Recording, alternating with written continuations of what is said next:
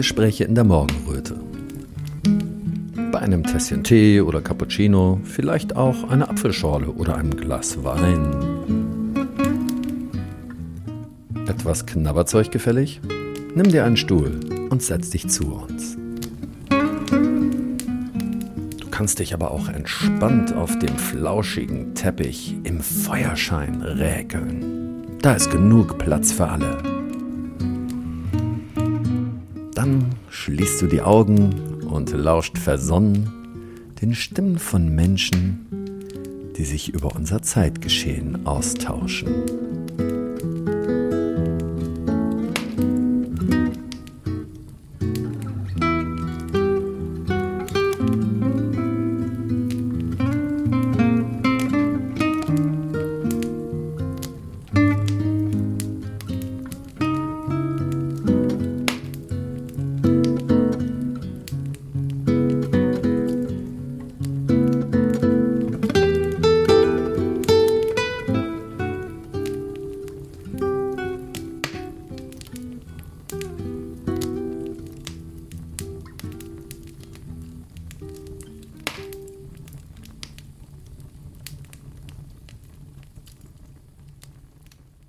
Radio Berliner Morgenröte hat zu Gast heute das Team von AAA. Und zwar Anna Keil, Dina Ehm und Anja Panse.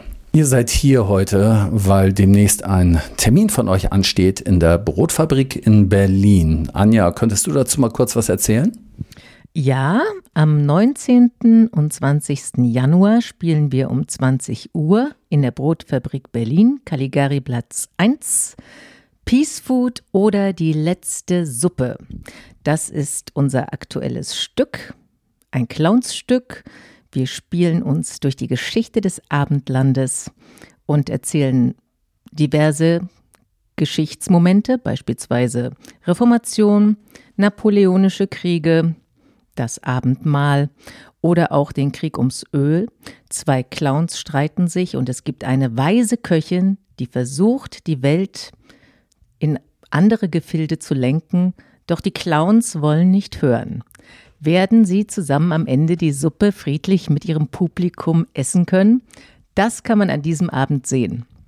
Und wir freuen uns, wenn der ein oder andere vorbeikommt. Danke, Anja. Super, ist doch perfekt abgelaufen. Ja, ich durfte tatsächlich schon mal einen kleinen Vorgeschmack davon genießen, als das Buch Perspektiven für den Wandel vorgestellt worden ist im äh, Schloss Zinner. Und ja, da hattet ihr schon mal etwas daraus vorgespielt und ich war äh, schwer begeistert. Ich war erstaunt, ich kannte euch vorher noch gar nicht, habe mich dann noch gar nicht so mit euch beschäftigt. Da habe ich gedacht, wow, das sind ja voll die Profis. und dann habe ich später so ein bisschen äh, eure Biografie angeguckt und dann wusste ich auch unter anderem warum. Ähm, ja, aber jetzt erst einmal würde ich jeden von euch äh, mal bitten, mir zu erzählen, wo sie so herkommt und was sie bisher gemacht hat. Ich bin Dina, ich bin Kostümbildnerin von Beruf. Die beiden habe ich kennengelernt vor ungefähr zwei Jahren. Normalerweise arbeite ich für Theater und Opern hinter der Bühne, aber in diesem Fall stehe ich jetzt auch mal mit auf der Bühne, spiele mit, mache die Kostüme und andere Dinge. Und bei Peace Food, da bin ich auch die Köchin. Ja. Ähm, hast du irgendwas anderes schon mal beruflich vorher gemacht oder hast du sofort deinen Traumberuf erwischt?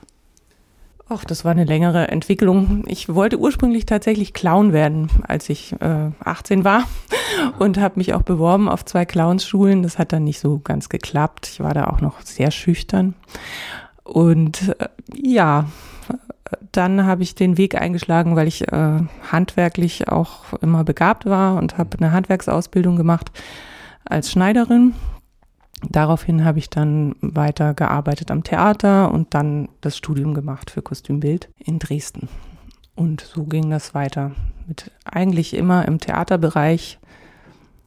Ja, aber das Theater habe ich tatsächlich ursprünglich, da ich Clown werden wollte, von der anderen Seite auch kennengelernt. Also ich war auf so einem Theaterfestival immer viel in Augsburg, dort wo ich geboren bin.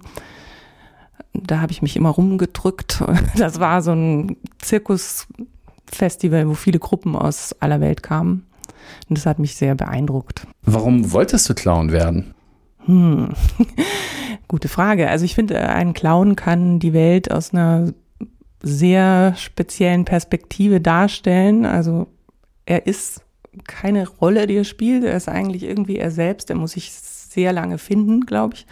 Das ist auch die Schwierigkeit des Clown-Seins. Und dann eben dieses mm, humorvolle, aber doch irgendwie den Leuten einen Spiegel vorhalten, sehr direkt. Das hat mir irgendwie sehr gut gefallen. Ja, hättest du das jetzt als 16-Jährige oder 17-Jährige auch so formuliert oder wie hättest du das damals gesagt? Das kann ich jetzt nach all den Jahren schwer beantworten. Ich glaube, ich hätte das wahrscheinlich ein bisschen emotionaler gesagt, nicht, nicht so überlegt. Aber ja, es war irgendwie so ein tiefer Wunsch.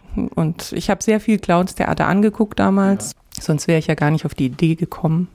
Und es hat mich immer wahnsinnig mitgerissen und begeistert, also einfach dieses Spiel zu sehen und diese ja, verrückten Ideen auch aus wen, mit wenig eigentlich was herzustellen, ne? mit wenig ja. Requisiten oder einfach kleinen Dingen. Hast du denn öfters mal deinen Mitschüler zum Lachen gebracht? Äh, ja, ich denke schon. Also ich schätze mal, er werden auch einige rückgemeldet haben, dass du auch ziemlich Humor hast, oder? Ja, also eigentlich war das so ein bisschen später so, als ich das angefangen habe, da war ich dann schon der Lehre und doch, da war ich schon so ein bisschen eher der Clown. Hm. Mhm. In der Lehre. Okay, ja, da werden sich die Leute gefreut haben. Das ja. ist ja das, was sie da haben wollen. Mhm.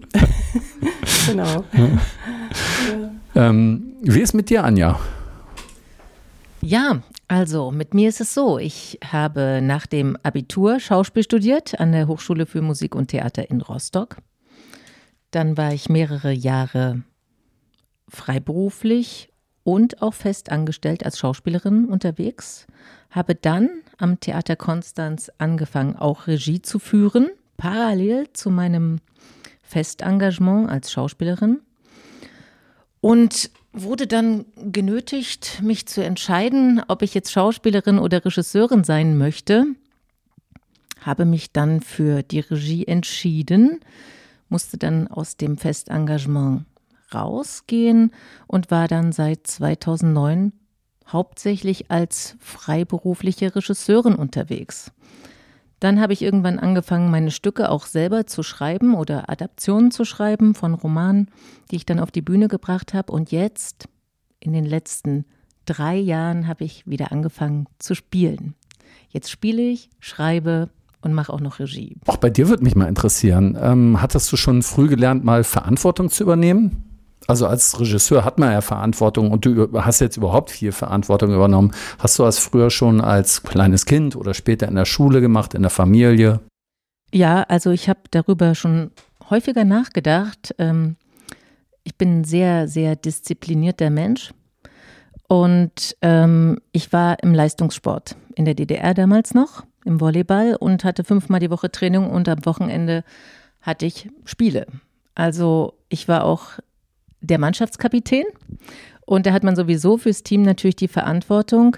Und ich glaube, da habe ich einfach gelernt, auf Punkt hin zu denken und auch ähm, Leistung abzurufen, auch wenn es manchmal schon so ist, dass man über die Leistungsgrenzen gehen muss. Das habe ich, glaube ich, dort gelernt. Und von daher habe ich dort Verantwortung schon übernommen, als Kind. Und das hat sich vielleicht auch so in mein Leben hinein integriert, sodass das heute immer noch so ist. Das ist ja schon auf der einen Seite eine Qualität, über seine Grenzen hinaus gehen zu können und um, das, was du überhaupt machst, alles umzusetzen. Aber auf der anderen Seite ist das ja auch so, dass man für alle Qualitäten auch irgendwo einen Preis bezahlt. Ne? Hattest du ja manchmal irgendwo das Gefühl für diese Disziplin und dafür, dass du eben manchmal über deine Grenzen gegangen bist, dass du auch irgendwo einen Preis bezahlt hast? Vermisst du irgendwas anderes im Leben oder ist das für dich so okay, wie es gelaufen ist? Also ich hatte jetzt nie mit Erschöpfung in dem Sinne zu tun, dass ich nicht mehr arbeiten konnte oder so. Ähm, über die Grenzen zu gehen hat mich eigentlich, ich sag mal bisher, toi toi toi, dass das auch so weitergeht, nicht ähm, so sehr belastet. Vielmehr hat mich belastet, dass ich mit den Ideen und Visionen, die, in die ich meine Leistung und meine Disziplin hineingelegt habe, an meine Grenzen gestoßen bin. Und das hat auch etwas mit dem strukturellen System zu tun, in dem die Kunst sich bewegt. Ah ja, darüber hast du auch schon äh, was in dem Buch äh, Perspektiven für den Wandel geschrieben. Ne? Da gehen wir nachher aber nochmal drauf ein. Erstmal zu dir, Anna. Ja, hallo, ich bin Anna, äh, Anna Keil. Ich, ich habe auch in Rostock studiert, Schauspiel studiert nach der Schule, hatte vorher schon einen sehr intensiven Theaterkontakt in Bochum bei Theater Total. Das ist so ein sehr intensives Jahr, wo man das Theater von allen Perspektiven so kennenlernt. Und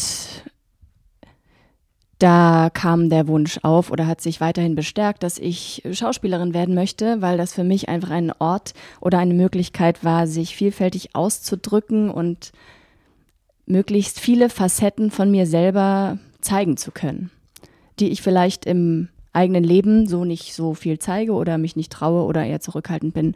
Und das war ein, gewisse, ein gewisser Ort für mich für Fantasie und Ausdruck. Und dann habe ich in Rostock studiert und war danach ähm, neun Jahre im Festengagement, zuerst zwei Jahre am Staatstheater in Nürnberg, dann sieben Jahre am Schauspiel Leipzig und habe mich dann 2020 dafür entschieden, aus eigenen Stücken rauszugehen in die Freiberuflichkeit. Weil ich einfach gemerkt habe, dass ich an einen Punkt stoße, wo ich mich künstlerisch nicht weiterentwickle, wo ich viele Rollen gespielt habe und auch groß gespielt habe, aber wo ich selbst als Mensch und, und als Künstlerin ja nicht, es war nicht weiter voranging für mich. Und es war eine ziemlich große Überwindung für mich, diesen, sage ich mal, sicheren Hafen des Festengagements und den damit verbundenen Status auch und natürlich das ganze finanzielle Thema zu verlassen und mich in die Freiberuflichkeit zu wagen. Ja, und jetzt bin ich seit 2020 bin ich freiberuflich unterwegs. Kenne Anja schon seit 2010, da haben wir zum ersten Mal miteinander gearbeitet und das hat sich natürlich mit meinem Eintritt in die Freiberuflichkeit auch dann so entwickelt, dass wir endlich auch wieder zusammenarbeiten konnten und unsere freie Gruppe gegründet haben. Ähm, wenn man das so liest, was du ähm, geschrieben hast, ähm, du hast ja in dem Buch Perspektiven für den Wandel auch etwas geschrieben und zwar nannte sich das lebendige Kunst. Und äh, da war schon sehr deutlich herauszuspüren oder hatte man so das Gefühl, dass du dir irgendwie ähm, deine kindliche Spielfreude auf eine gewisse Art und Weise äh, ja, ins Erwachsene-Dasein hinübergerettet hattest. Ne? So, so eine kindliche Begeisterung. Das hatte da bei dir überhaupt nichts irgendwie mit ähm, Leistung zu tun oder so. Du wolltest einfach spielen. Ne? Ja, also ich wollte und will nach wie vor einfach auch spielen. Aber das mit dem Leistungsgedanken, der spielt insofern zumindest an den Stadt- und Staatstheatern Betrieb oder in dieser Blase, in der ich mich da so bewegt habe, ausschließlich in der Zeit des Festengagements, spielt das natürlich schon auch eine Rolle, weil da geht es sehr viel darum, sich zu vergleichen mit anderen Kollegen an größeren Theatern und in der Theater heute und kommt man davor oder als wir eingeladen waren zum Berliner Theatertreffen, das war dann wie eine neue Liga und mal sehen, vielleicht ist da die neue Chance auf ein noch besseres Engagement. Also das spielt schon doch auch eine Rolle, ob man will oder nicht. Hm, hm. Jetzt würde ich gerne mal auf die Inhalte des Buches eingehen, wenn es für euch okay ist, was ihr in dem Buch geschrieben habt. Ähm, Anja, ähm, du hast ja sehr gute Einblicke darin vermittelt, ähm, woran es liegt, dass so viele Schauspieler, ich würde mal sagen, so einfach erpressbar sind. Also so einfach, die sind ja äh, relativ einfach kündbar. Ne? Ja, äh, ich würde erst mal sagen, viele würden das bestimmt nicht bestätigen, die im Festengagement direkt sich befinden, dass sie erpressbar wären. Aber jeder weiß dennoch, dass sie prekäre Verträge haben, nämlich die sogenannten NV-Bühne-Verträge. Und mit diesen Verträgen ist man im Grunde jährlich nicht verlängerbar bis zum 31. Oktober. Und zwar geht das ziemlich einfach aus künstlerischen Gründen. Und die künstlerischen Gründe können beispielsweise sein, dass einem plötzlich durch die Intendanz oder die Leitung vorgeworfen wird, du kannst deinen Text nicht lernen. Oder was auch sehr beliebt ist, man will nicht, nicht mehr mit dir arbeiten. Und dann äh, ist das ein Kündigungsgrund und dagegen kann man sich als Künstlerin, als Schauspielerin, als Schauspieler, als Sängerin oder Sänger sehr schwer wehren. Und das hat jeder Künstler, der im Festengagement ist, verinnerlicht. Die wissen das. Aber sie würden dennoch aus meiner Sicht wenig sagen, dass sie äh, erpressbar sind. Also sie wissen schon darum, aber es ist dennoch entkoppelt, glaube ich, von ihrer Wahrnehmung als Künstler selber. Erpressbar habe ich jetzt natürlich erwähnt, weil ähm, aufgrund ähm, der Maßnahmen, die zu Corona-Zeiten getroffen worden sind, die Theater ja alle sehr intensiv da mitgemacht hatten.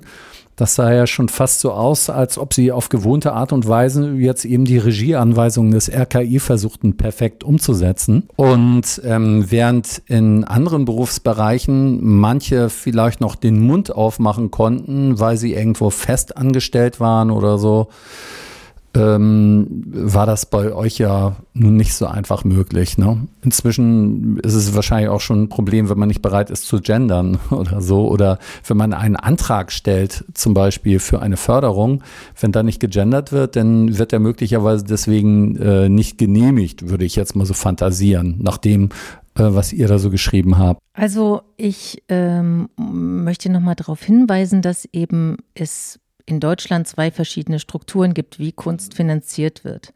Das eine sind die festen Strukturen, in denen sich die fest engagierten Schauspieler und Künstler befinden oder auch Freiberufler wie Dina und ich als Regisseurin engagiert werden an die Häuser, die geben uns zwar freie Verträge, aber wir sind dann trotzdem in dem Stadt- und Staatstheatersystem ja trotzdem involviert.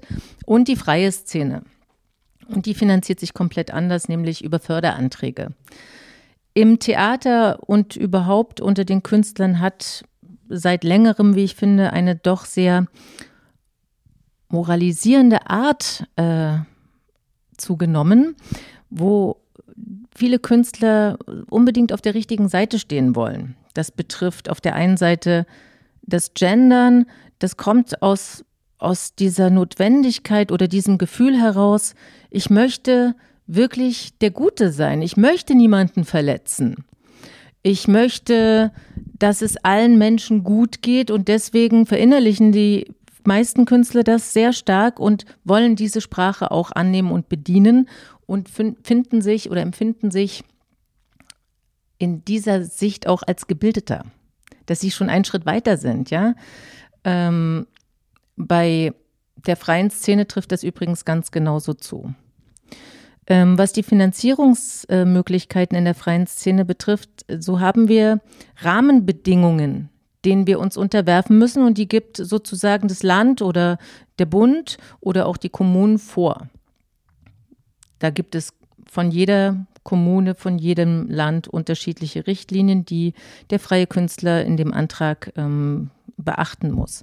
Und da ist es natürlich schon förderlich heutzutage, wenn die Gendersprache benutzt wird. Also ich äh, bekomme ja keine Rückmeldung, warum ein Antrag nicht funktioniert oder warum er funktioniert. Das dürfen die ähm, Fördermittelgeber nicht, weil sie sich damit angreifbar machen. Dann könnte man auch klagen. Deswegen kriegt man nie eine Begründung. Aber es ist schon wünschenswert, das hört man auch durch. Das wird nicht so ganz klar gesagt, aber man hört es doch zwischen den Zeilen, dass es schon wünschenswert ist. Ähm, jetzt nochmal zu Anna. Ähm, Du hattest ja erzählt in deiner Geschichte, dass du eine ganze Zeit lang an staatlichen äh, Theatern fest angestellt gearbeitet hattest und schon damals gemerkt hattest, mh, dass du dich da nicht mehr so wohl mitfühltest als Künstlerin, dass du dich da nicht mehr so ausdrücken konntest. Und dann bist du tatsächlich den mutigen Weg gegangen und hast äh, diesen sicheren Hafen verlassen und bist raus in See gestochen in die Selbstständigkeit. Und da bist du dann als erstes Mal gleich einem Virus begegnet. Ja, mein erstes Jahr, mein erstes freischaffendes Jahr, das hatte ich eigentlich, hat sich alles so ganz gut ergeben. Ich hatte verschiedene Gastangebote, auch im, im Schauspiel Leipzig. Nach wie vor gastiere ich da und hatte so ein ganz gutes Jahr vor mir, wo ich dachte, ah, das ist doch super. So starte ich in die Freiberuflichkeit. Ähm, natürlich auch an subventionierten Stadt- und Stadttheatern, aber so wird schon gut laufen. Ja, dann kam alles anders. Und auf einmal wurden all diese Produktionen verschoben, abgesagt, die Theater wurden geschlossen. die Kulturszene als nicht systemrelevant eingestuft und das, ja, plötzlich stand ich auf so einem Nullpunkt und dachte, okay, also so habe ich mir das mit der Freiberuflichkeit eigentlich nicht vorgestellt, dass äh, ich zwar frei bin, aber überhaupt nicht mehr arbeiten darf. Und wenn jetzt die ganzen ähm, Angebote von den Stadttheatern wegfallen, was mache ich denn jetzt? Ich weiß überhaupt noch gar nicht, wie das in der freien Szene überhaupt funktioniert. Woher kriege ich eine Information, wie ich einen Antrag schreiben muss? Ähm, wann sind da Fristen? Was sind die Kriterien? Bin ich überhaupt berechtigt? Und so weiter. Da kamen völlig neue Gebiete auf mich zu und ich habe erstmal gemerkt, aha, so äh, scheint Selbstverantwortung auch zu gehen. Ähm, weiß ich ja alles gar nicht, ist mein Beruf, aber habe ich mich nie mit beschäftigt. Also war irgendwie luxuriös auch auf eine Art, wo ich eigentlich von allen Seiten auch bedient wurde und auf, vor allem auftreten konnte. Mit allem anderen hatte ich mich ehrlich gesagt nie groß beschäftigt, auseinandergesetzt. Und ja, das war schon erstmal ein harter Aufprall, so in der Realität, würde ich sagen. Und daraus, aus, eigentlich aus diesem Nullpunkt, hat sich dann natürlich durch, für mich durchgesetzt, na ja, aber ich habe ja zum Beispiel Anja an meiner Seite, ich habe Dina kennengelernt und wir können doch jetzt nicht warten, einfach bis vielleicht von staatlicher Seite wieder was möglich ist, bis es uns quasi wieder erlaubt ist. Ähm, wir oder ich kann jetzt von mir sprechen, bin ja trotzdem Künstlerin und möchte trotzdem auftreten. Welche Möglichkeiten gibt es da? Hattet ihr vorher schon mal was zusammen gemacht? Ja, also Anja und ich haben eine Produktion äh, in Rostock schon mal gemacht.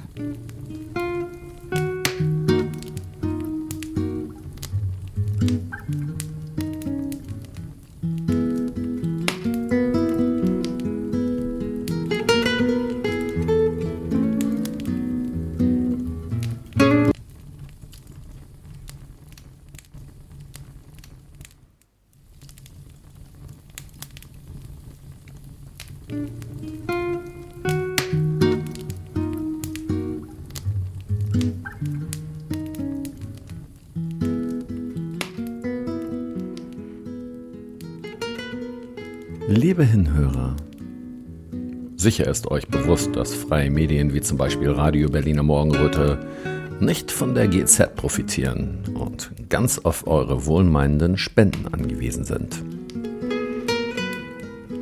Zahlungsmöglichkeiten gibt es am Fuße unserer Webseite und auf unserem Telegram-Kanal. Danke, dass ihr bei uns seid.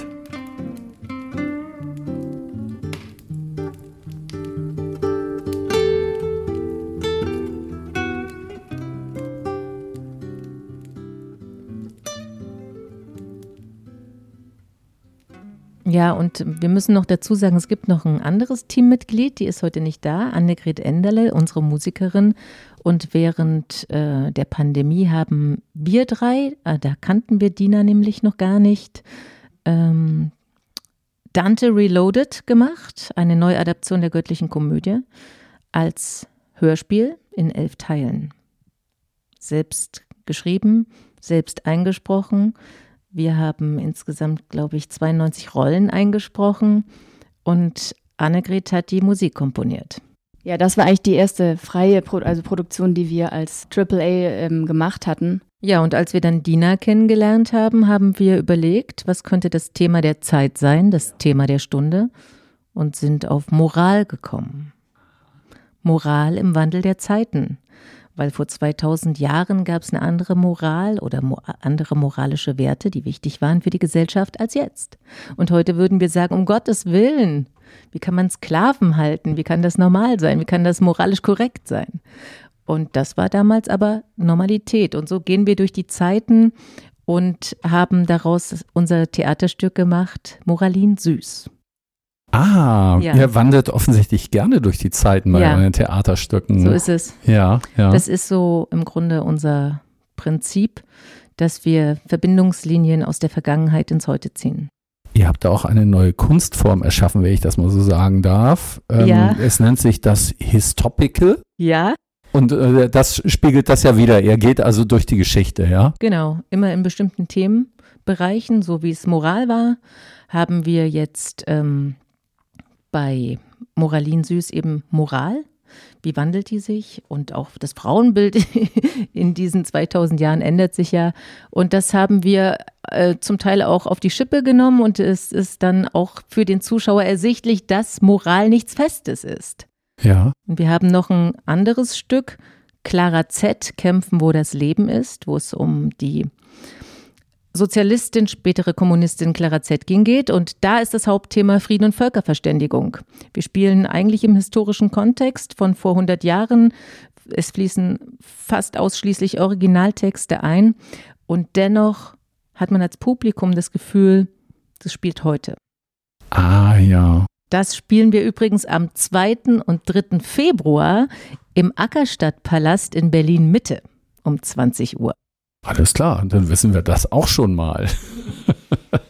ja, das ist ja eigentlich im, im Grunde auch ähm, der Sinn der Kunst, ähm, dass man äh, zu dem Publikum auf eine bestimmte Art und Weise kommunizieren kann, dass man nicht alles direkt sagt, sondern vielleicht auch mal durch die Geschichte und das Publikum sieht dann von ganz alleine, oh, das hat es in der Geschichte gegeben, das erkenne ich heute aber auch wieder. Ne? Das wurde ja auch schon in der DDR teilweise so gemacht, durch Lieder, durch Musik, dass man Dinge durch die Blume ausgedrückt hatte und jetzt erlebt diese Kunstform ja eine Renaissance, oder? Also das Faszinierende ist, dass unser Publikum sehr berührt ist von den Arbeiten, die wir machen und äh, dass wir niemals einen moralischen Zeigefinger heben. Wir sagen unserem Publikum nie, was es denken soll. Ja. Wir bleiben eigentlich in der Vergangenheit und kommen zu dem Punkt, wo jeder Zuschauer, Zuschauerin sich selbst die Frage stellt oder stellen kann, hat das, was ich jetzt gesehen habe, mit mir zu tun? Und äh, welche Schlüsse kann ich eigentlich daraus ziehen? Und da zieht jeder andere Schlüsse daraus. Wie immer entsteht die Kunst ja im Auge des Betrachters. Und wo jeder sich abgeholt fühlt, da dockt er der oder die Zuschauerin an. Und das ist faszinierend für uns. Oh, ganz unterschiedliche Dinge werden von den Menschen genommen und gesagt, dieser Punkt hat mich jetzt besonders berührt. Beispielsweise ein Text von Albert Schweitzer, den Anna in Moralin süß hat. Ich will unter keinen Umständen ein Allerweltsmensch sein. Dieser Text von Albert Schweitzer. Da gibt es Menschen, die docken wahnsinnig drauf an. Oder eben, äh, wenn die Köchin in unserem Stück Peace Food Krishnamurti zitiert. Das ist auch etwas, was die Leute mitnimmt, ja? Oder wenn wir darüber reden, wie ist die Welt erschaffen? Wie ist die Welt erschaffen, so wie es in der Bibel steht oder nicht? Also jeder kann natürlich darüber nachdenken, ähm, was ist für ihn relevant in unseren Stücken. Und da gibt es sehr vielfältige Andockmöglichkeiten. Und da kommen wir eben, das ist eine Qualität unserer Stücke auch immer direkt im Anschluss mit dem Publikum ins Gespräch. Also wir lassen nicht den Vorhang fallen, gehen nach Hause oder in die Kantine, die Zuschauer gehen auch woanders hin, sondern wir treffen unser Publikum direkt nach unseren Aufführungen, weil es uns so wichtig ist, wieder ins Gespräch zu kommen. Wie macht ihr das? Kommt ihr vor der Bühne runter und plaudert so mit denen? Oder ist das so, äh, dass ihr von der Bühne herunter so Fragen stellt? Also solche Aktionen, die können ja manchmal auch etwas gestellt wirken, wenn man sagt, so jetzt Fragen des Publikums. Ne? Ähm, schön wäre das ja, wenn so etwas eine gewisse Organik hat, dass die Leute sich dabei auch locker machen können. Also bei Peace Food ist das sehr locker, weil wir am Schluss äh, gemeinsam die Suppe essen und die Zuschauer eingeladen werden, mit uns auf der Bühne die Suppe, die Dina live auf der Bühne kocht, mit uns zusammen zu essen. Das heißt, das Essen als verbindendes Element, um miteinander ins Gespräch zu kommen. Und wir wussten, das war ein Experiment, wir wussten auch nicht, ob das funktioniert, aber die letzten Vorstellungen haben gezeigt, dass die Plätze gut gefüllt waren und die Suppe gerne mit uns ausgelöffelt wurde. Ihr habt da zusammen gesessen mit den Gästen und Suppe gegessen, ja? Ja, das ist quasi der Clou des Stückes, dass wir es so konzipiert haben, dass Dina als unsere Weise mit S Köchin, ähm, während der Vorstellung eine Suppe kocht, die wir auch die Zutaten selber schneiden und am Ende unser Publikum einladen, mit uns zu essen. Ich musste jetzt mal kurz die Köchin etwas fragen. Ähm, und zwar äh, musstest du lange überredet werden, um mit auf die Bühne zu gehen von den anderen? Oder ähm, hatten die nur gesagt, äh, sag mal, hättest du vielleicht Lust? Und du hast gleich gesagt, ja. Ja, äh, Peace Food ist jetzt das zweite Stück nach Moralin mhm. Süß, in dem ich mitspiele. Anja hatte damals gesagt, würdest du denn auch mit auf die Bühne gehen? Genauso wie du es gerade gesagt hast. Habe ich eigentlich nicht lange drüber nachgedacht. Ich habe eigentlich gleich gesagt, ja, wenn ich nicht allzu viel Text bekomme, tatsächlich. ähm, ja, ich habe einigen Text, so ist es gar nicht, aber natürlich bin ich keine geübte, gelernte Schauspielerin, die gelernt hat, wie man Text lernt zum Beispiel. Oder ich ähm, muss mir natürlich sehr genau, zum Beispiel, wenn ich in einer Probe was für meine Begriffe gut gemacht habe, dann kann ich da nicht unbedingt drauf zurückgreifen in der nächsten Probe und kriege das nicht genauso wieder hin, weil ich nicht die Strukturen weiß, wie ich mir sowas, ähm, ja, aber es funktioniert. Ich denke auch, je mehr man übt und je mehr Vorstellungen, je mehr Proben, desto besser wird es eigentlich. Ja, ja, das sind immer so Erfahrungen, das sind auch Selbsterfahrungen, die man macht. Wenn man etwas reproduzieren möchte, was man beim letzten Mal gut gemacht hat, dann wird es meistens ein bisschen knöchern wahrscheinlich. Ne? Mhm. Man ist ja mit den, Vergangen äh, mit den Gedanken in der Vergangenheit und nicht im Jetzt. Also ich glaube, wenn man im Jetzt ist, dann kann man ja kaum noch was verkehrt machen auf der Bühne, ne? wenn man seine Sachen vorordentlich einstudiert hat, oder? Ja, also wichtig, das habe ich jetzt auch gelernt, dass man immer in Beziehung ist mit den anderen ja. Mitspielenden und auch mit dem Publikum. Ne? Das, da ist ja ganz viel Energie und Elektrizität dazu, zwischen uns und das funktioniert nur, wenn man komplett immer anwesend ist und nicht, man darf da nicht irgendwie abschweifen in Gedanken und denken, oh, ich komme irgendwie in drei Minuten wieder dran. Das funktioniert nee, überhaupt gar nicht. Also man muss immer präsent sein. Und vielleicht noch mal ganz kurz zu unserem anderen Stück Moralin süß. Das ist so konzipiert, dass es hypermobil ist. Wir haben nur einen Tisch und drei Stühle. Wir haben diese Vorstellung zu Hause bei Menschen gespielt, die uns eingeladen haben. Im Wohnzimmer. Im Wohnzimmer, mhm. in der Schreinerei, in der Kirche, im Kino, in der Kantine. Wo wir eingeladen worden sind, da sind wir hingefahren und haben das Stück umgesetzt. Und das war super faszinierend, weil wir waren in den persönlichen Räumen von Menschen. Hm. Und dann gibt es ja nicht irgendwie noch irgendwas dazwischen. Du bist dann einen Meter entfernt von den Menschen und man ist zusammen in diesem Raum und man geht auch gar nicht ab, weil man macht diesen Abend gemeinsam. Ja, ja, also man geht nicht nach hinten und dann raucht mal eine oder trinkt ein Glas Wein oder einen Kaffee oder sowas in der Richtung, sondern man muss die ganze Zeit voll präsent sein und sich auch darauf einlassen. Ne? Ist das interaktiv denn in dem Sinne auch? Nein, ist es nicht. Ähm, interaktiv ist das erst nach dem Stück, in dem man miteinander spricht. Aber weil du gefragt hast, ob sich das natürlich ergibt, das ergibt sich dann zwangsläufig natürlich. Ja, ja, ja. Jetzt würde ich gerne mal etwas hören über den Wandel, den wir in den letzten Jahren hatten. Wir haben jetzt schon darüber gesprochen, dass die Situationen für euch natürlich schwieriger geworden sind, erstmal als Künstler.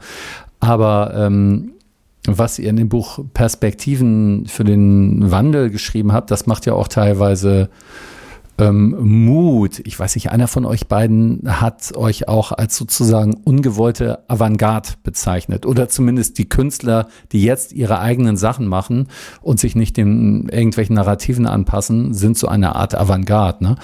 Wobei ich denke, Avantgarde ist ja meistens ungewollt, das kann man ja nicht planen, oder? Wir haben es jedenfalls nicht geplant gehabt und sind jetzt in eine Situation gekommen, die letztlich nach der Krise und dem Stillstand zu einer Art Neuaufbruch führt. Einem neuen Weg, den wir jetzt beschreiten, indem wir die Themen auf die Bühne bringen, die uns wirklich interessieren. Wir spüren auch, dass unsere Zuschauer diese Themen, die wir auf die Bühne bringen, möchten. Sie möchten das sehen. Ähm, wir erarbeiten uns auch langsam ein Stammpublikum. Das Hauptaugenmerk ist natürlich, wie können wir unsere Themen auch dann finanzieren? Also wie können wir von der Idee zur realen Umsetzung kommen? Dafür ist quasi nötig, auch wirtschaftlich in andere Richtungen zu denken. Und das ist ein Wandel, den wir selber auch vollziehen müssen. Dass wir nicht so abhängig sind von den klassischen staatlichen Strukturen. Ja, und das ist nicht nur ein Wandel, der unabhängig von dem Rest der Gesellschaft läuft. Das kann ja nur ein Wandel sein, der mit allen anderen äh, gesellschaftlichen Wandeln sozusagen äh, mit verbunden ist, weil äh, letztendlich ähm, kann Schauspiel sich nicht von allein tragen, sich von allein ernähren. Ähm, Schauspiel und Theater und Kunst und jegliche Kultur braucht Unterstützung aus den anderen Bereichen. Ne? Ähm, bei menschlich Werte schaffen, da gibt's ja die soziale Dreigliederung und äh, da ist ja der Wirtschaftsbereich dann sozusagen dafür zuständig, sich darum zu kümmern, dass Kunst und Kultur funktioniert auf eine vernünftige Art und Weise. Weil ähm, bevor das mit Corona kam, da war ja nun auch nicht alles zum Besten. Ne? Im Grunde ähm, waren das ja auch keine Zustände, wie ihr das da beschrieben habt. Im Grunde äh, ähm, haben wir ja jetzt, wenn wir einen gesamtgesellschaftlichen Wandel haben, ja die Chance, auch in diesem Bereich einiges besser zu machen. Wie sind da so eure Visionen? Naja, also ähm, ich würde auf jeden Fall zustimmen. Es war wie mit so einem Brennglas auf die Sollbruchstellen, die es sowieso schon gab, ja. Und ähm, nach diesem Schock des absoluten Ausgeliefertseins, dass wir zu Hause sitzen müssen und nichts mehr machen können, ist tatsächlich irgendwann der Punkt eingetreten zu überlegen, gut, dann müssen wir eben selbst was machen. Wir müssen unsere Themen bringen. Das ist ja das Inhaltliche. Das, äh, was wir jetzt momentan überlegen, ist, wie können wir uns auch wirtschaftlich auf andere Beine stellen. Und ähm, wir arbeiten daran, jetzt einen gemeinnützigen Verein aufzubauen, damit wir auch rechtssicher sind, damit wir auch Spenden einnehmen können mit Spendenbescheinigung, ähm, dass wir bei Institutionen Fördermittel einwerben können, die nur Institutionen und Körperschaften fördern. Daran arbeiten wir jetzt, um uns auf wirtschaftlich sicherere Beine zu stellen und natürlich, um unsere Produktion zu realisieren. Das ist ja das Ziel. Hm. Habt ihr noch irgendwelche Träume oder Visionen für die Zukunft, sei es jetzt für die Gesellschaft oder fürs Theater? Da würde ich gerne je, von jedem von euch mal was zu hören. Also eine Vision meinerseits wäre auf jeden Fall, und das ist ein Weg, den wir auch versuchen, die Spaltung in der Gesellschaft über das Mittel der Kunst, des Theaters zu überwinden. Das ist auch ein großes Anliegen von uns, die Menschen zusammenzubringen. Und da prallen natürlich sehr viele Sichtweisen aufeinander. Und trotzdem ist man vereint bei einem Theatererlebnis mit einem Thema. Und es bringt die Menschen wieder zusammen. Und das ist auch von oben auf der Bühne eine Verbindung zum Publikum gibt, das ist auf jeden Fall unglaublich bereichernd und gibt auch viel Energie. Gerade gestern hatten wir eine wundervolle Vorstellung in der Comedy Soleil in Werder mit Clara Z. Kämpfen, wo das Leben ist. Und wenn danach die Menschen, den Menschen, den Publikum das ein Anliegen ist, persönlich zu einem zu kommen, zu sagen, sie werden so berührt, endlich spricht einer aus, was er die letzten Jahre erlebt hat. Oder das ist ja lebendiger Geschichtsunterricht. Ich habe immer gedacht, um Gottes Willen bloß nicht so ein Thema. Und jetzt, ich weiß gar nicht, wo ich anfangen soll. Ich bin berührt, ich habe so viel gelernt, ich muss so viel nachdenken. Dann gibt das wahnsinnig viel Energie zurück.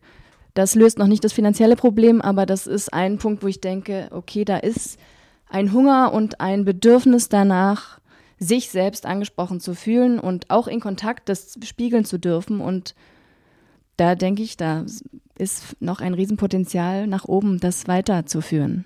Und auch ein Netzwerk zu schaffen, mit Menschen, die uns in dem Falle auch unterstützen.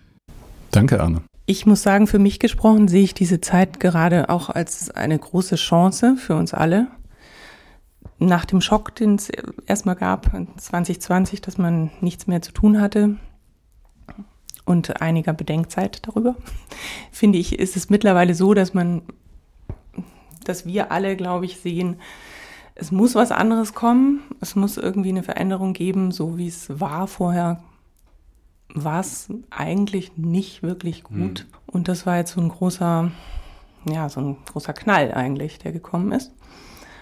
Und ja, ich denke auch, Kunst hat schon immer ähm, dass die Aufgabe, Menschen bestimmte Blickwinkel und Perspektiven aufzuzeigen, die sie vielleicht nicht kennen Und das, denke ich, ist ähm, auch unsere, unsere Intention, dass wir den Menschen einfach zeigen können, sie können ja auch mal vielleicht von der anderen Seite etwas betrachten oder sich vertiefen in einen, einen, einen Gedanken, den sie vielleicht schon mal hatten, aber auf den sie mit uns zusammen vielleicht ähm, wieder kommen.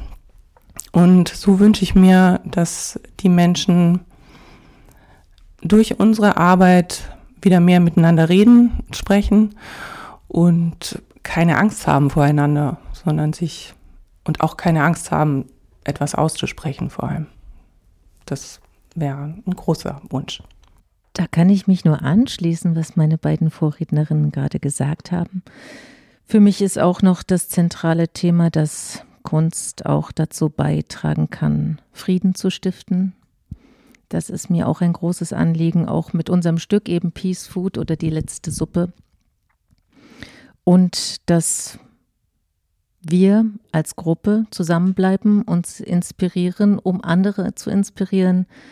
Und ähm, deswegen ist für mich das Ziel, dass wir uns als Gruppe weiter unseren Visionen und Ideen widmen können, nicht in prekären Verhältnissen dabei leben und im tiefen und vertiefenden Austausch mit unserem Publikum sind. Herzlichen Dank für das schöne Gespräch, die Damen. Danke dir. Vielen Dank Dankeschön. für die Einladung.